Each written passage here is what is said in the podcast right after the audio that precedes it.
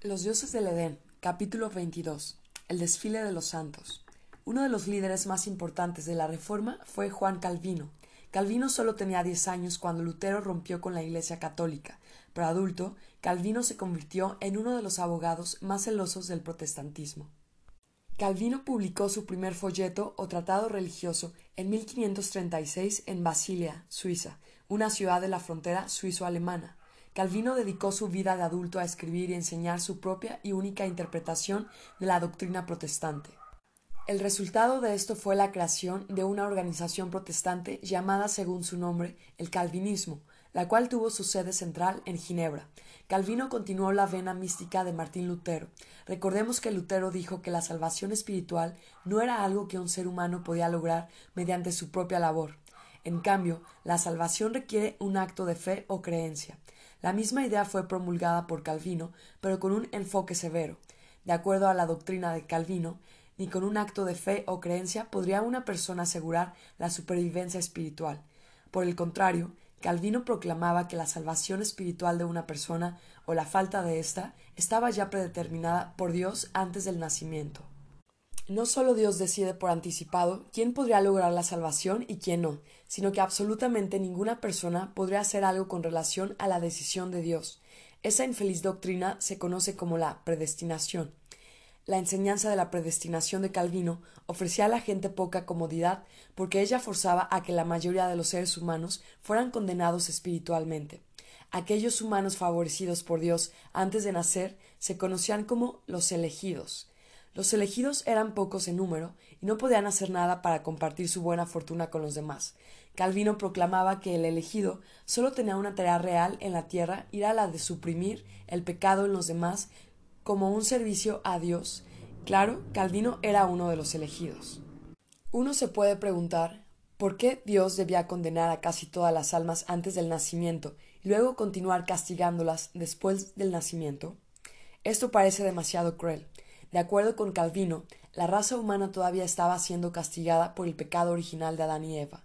Como recordamos, el pecado original fue el intento del hombre antiguo por ganar conocimiento de la ética y de la inmoralidad espiritual. Calvino no intentaba justificar la predestinación, a pesar de su obvia injusticia. Él predicaba a cambio que la predestinación era un misterio por el cual todo el mundo sería humillado, muchas cosas de Dios Nunca habría forma de comprenderlas por los seres humanos, decía él. El calvinismo era más que una religión dominical, era una forma de vida.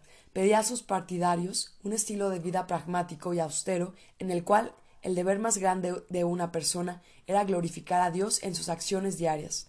Se enseñaba a la gente que su posición en la vida no importa lo que esas posiciones llegaran a ser, era su llamado de Dios. Una vida debía ser vivida pensando que era la voluntad del Ser Supremo que decidía dónde estaba colocada esa persona. El calvinismo claramente era una filosofía del feudalismo para la edad moderna. En el terreno religioso, Calvino prohibió las borracheras, los juegos, el baile los cantos melódicos ligeros. Todo esto estaba considerado dentro de los pecados que el elegido, que había sido puesto en la tierra para ello, debía eliminar. Para nadie era una sorpresa que los calvinistas rápidamente desarrollaran una reputación de seres duros y descoloridos. Ellos también sufrieron violentos. Calvino no era un hombre de tolerancia y adoptó algunas de las prácticas viciosas de los emperadores romanos del Este. Por ejemplo, Calvino estimulaba la pena de muerte por herejía contra su nueva doctrina y pedía que las brujas fueran quemadas en la hoguera hasta la muerte. El calvinismo viajó desde su fortaleza en Suiza hacia otros países. En los Países Bajos, los calvinistas jugaron un papel muy grande en la agitación y el estallido de la guerra de los ochenta años, la cual nos dio el Banco de Ámsterdam. En la Gran Bretaña, el calvinismo fue la base de la religión puritana. Como sus hermanos calvinistas en Holanda, algunos puritanos ingleses decidieron reafirmar su tenebrosa y oscura creencia y también sus propios intereses materiales, propiciando la revolución violenta. En el año 1642, un grupo de ricos y prominentes puritanos británicos dirigieron una guerra civil a gran escala contra el rey de Inglaterra, Carlos I. A los ojos de los puritanos, Carlos I había cometido crímenes contra Dios habiéndose casado con una católica y tolerado el catolicismo. Después de ganar la guerra civil y haber decapitado a Carlos, el ejército victorioso de los puritanos colocó a su propio dictador a cargo de los británicos, Oliver Cromwell. Bajo Cromwell, los puritanos tenían el poder de afirmar sus creencias religiosas en la arena de la política exterior. Los puritanos ingleses creían firmemente en el concepto del Armagedón o batalla final. Ellos creían en que la gran batalla final había empezado y alcanzado su clímax al final del siglo XVII y que la guerra civil de los puritanos contra el rey Carlos I formaba parte de la batalla. El Papa fue llamado el Anticristo y el catolicismo fue considerado una herramienta de Satanás. Cromwell trató de modelar la política exterior inglesa dentro de esas creencias, trabajando por solidificar la unidad del protestantismo internacional y por hacer la guerra contra los católicos en varias regiones de Europa.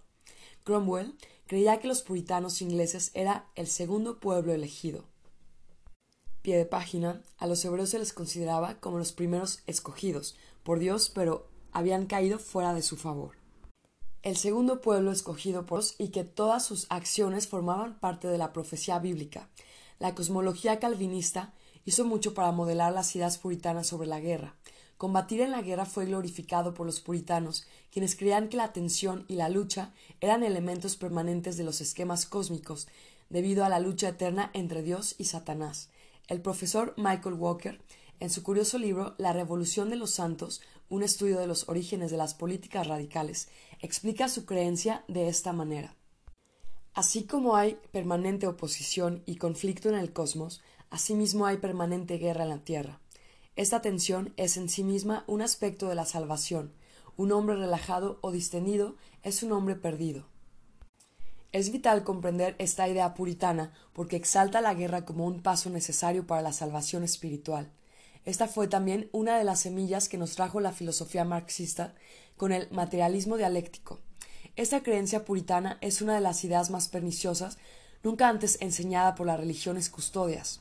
Esto causó en los puritanos la visión de la paz como un enfrentamiento a Dios, porque la paz significa que la lucha contra Satanás cesó. La paz del mundo es la más encarnizada guerra contra Dios, escribió Thomas Taylor en 1630. Pie de página. El materialismo dialéctico es la filosofía que declara que los conflictos entre las clases sociales son inevitables y que tales conflictos son la primera etapa de un proceso que provocará finalmente una utopía sin clases en la Tierra. El más alto llamado de un hombre puritano era el de marcharse a la guerra para la gloria de Dios. Cuando no hubiera guerra en progreso, los hombres serían estimulados a realizar ejercicios militares por recreación.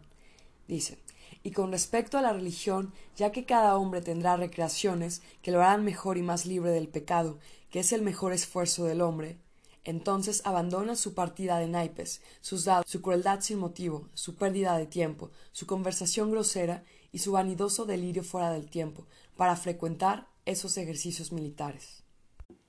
El ennoblecimiento puritano de la guerra, acoplado a su austero pragmatismo, ayudaron a traer mayores cambios en la manera de combatir en la guerra. Las generaciones más antiguas sentían que el Renacimiento había traído un efecto muy interesante sobre la guerra en Europa, la guerra se había convertido en una actividad de caballeros, adornados y llenos de fanfarronería. Los gobernantes europeos gastaban considerables sumas de dinero para crear ejércitos estéticos y coloridos.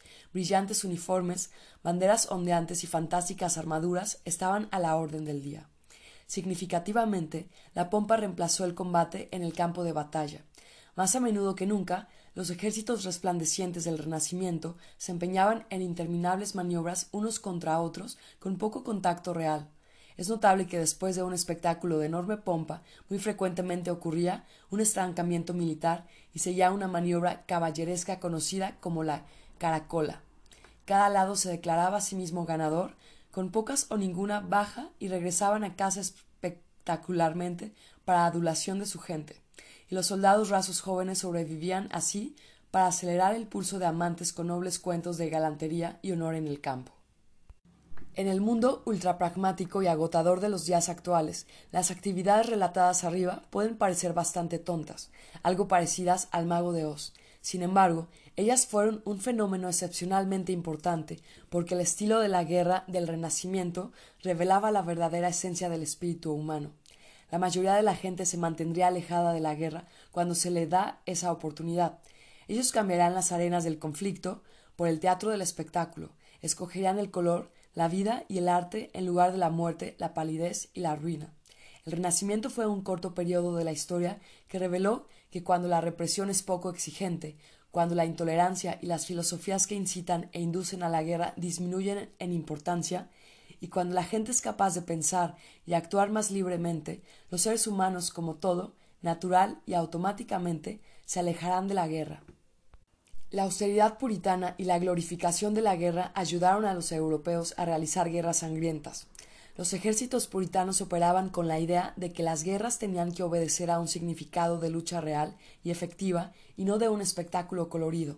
Con esto en mente, los puritanos eliminaron el brillo militar y desarrollaron unidades de luchas eficientes mediante rigurosos ejercicios. Esta forma pragmática de combatir se extendió rápidamente cuando otras naciones descubrieron que banderas hermosamente engalanadas no ganarían una batalla contra la efectividad de la puntería de un cañón. Mientras la mayoría de las organizaciones militares actualmente usan algún espectáculo, este está notablemente ausente en la real conducta de la guerra. En su lugar observamos uniformes militares austeros y de corte eficiente, y estrategias militares que fríamente calculan megamuertes nucleares con puntos de porcentajes y factores de probabilidades. Todo esto es el reflejo del pragmatismo reinsertado en la guerra por los puritanos y otros protestantes. A medida que visualizamos los cuerpos de nuestro prójimo humano destrozados por la guerra, los cuales han sido matados más efectivamente y más pragmáticamente, quizás nos damos cuenta que los caballeros renacentistas no eran tan tontos después, después del todo. A pesar de los éxitos iniciales, el nuevo gobierno puritano bajo Cromwell no tuvo un largo final. La dinastía Eduardo recuperó el trono británico en 1660, con la coronación de Carlos II, hijo de Carlos I el decapitado. Carlos II murió 25 años más tarde, en 1685, sin heredero, de tal forma que James II, su hermano, tomó el trono. James reinó por tres años después de los cuales, en 1688, estalló una segunda revolución inglesa conocida como la Gloriosa Revolución. Aunque en gran parte se mantenía el protestantismo contra el catolicismo, los puritanos no fueron los que dirigieron la gloriosa revolución. En efecto, un gran número de puritanos habían abandonado Inglaterra para establecerse en las colonias de América del Norte después que Carlos II asumió el trono. La gloriosa revolución fue dirigida en parte por nada más y nada menos que la casa de Orange-Nassau, por el tiempo de la gloriosa revolución, la Casa de Orange estaba fuertemente asentada en el trono de los Países Bajos. Cómo logró tomar el trono británico y reinar sobre tres naciones al mismo tiempo es una fascinante historia de intriga política.